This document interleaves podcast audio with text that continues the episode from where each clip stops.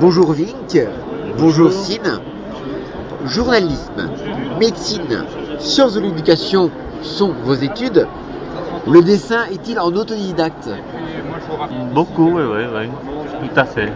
Le dessin Et- est de l'autodidacte. Est-ce que tu retravailles le dessin? Tout à fait. On cherche toujours à améliorer.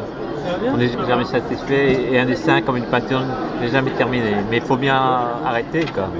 Et Pao, qui est votre série avec le moine fou, doit beaucoup à votre femme. Pourquoi?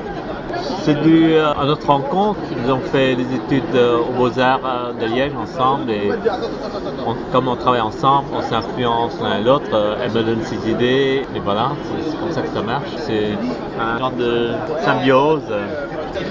Pour la série Le moine fou, c'est né dans les années 80. Oui. À ce moment-là, dans les films, il y avait beaucoup de films d'arts martiaux. Est-ce que ça a influencé le fait que le moine fou naisse à ce moment-là Non.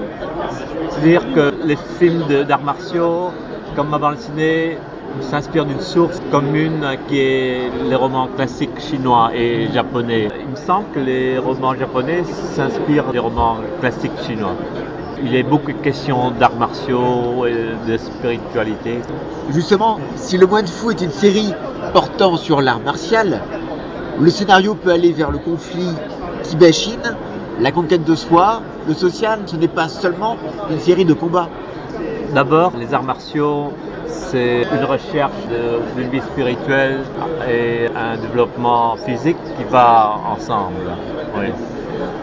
Les arts martiaux et- reflètent une vie de l'esprit et du corps et reflètent aussi la société dans laquelle l'art martial se développe.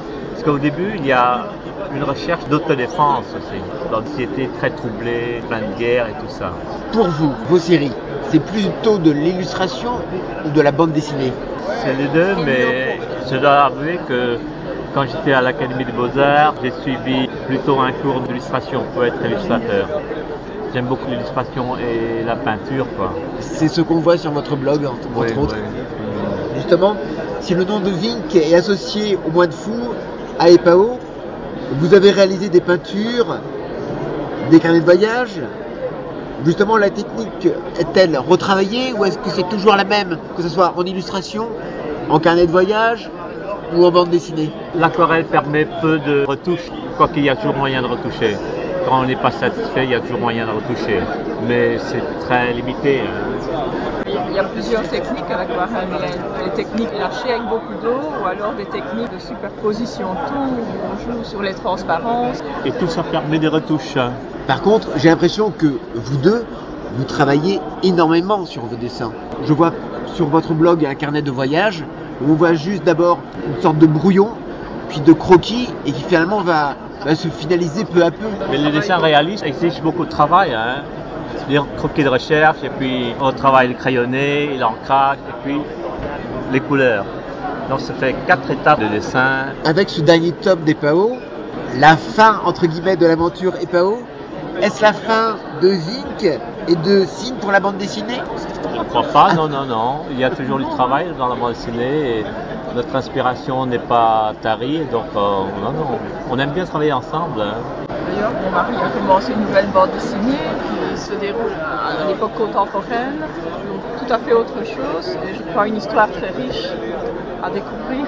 Qui se passe au Cambodge en 1993. D'accord. En tout cas, merci beaucoup. Et puis à très bientôt alors. Oui, merci aussi.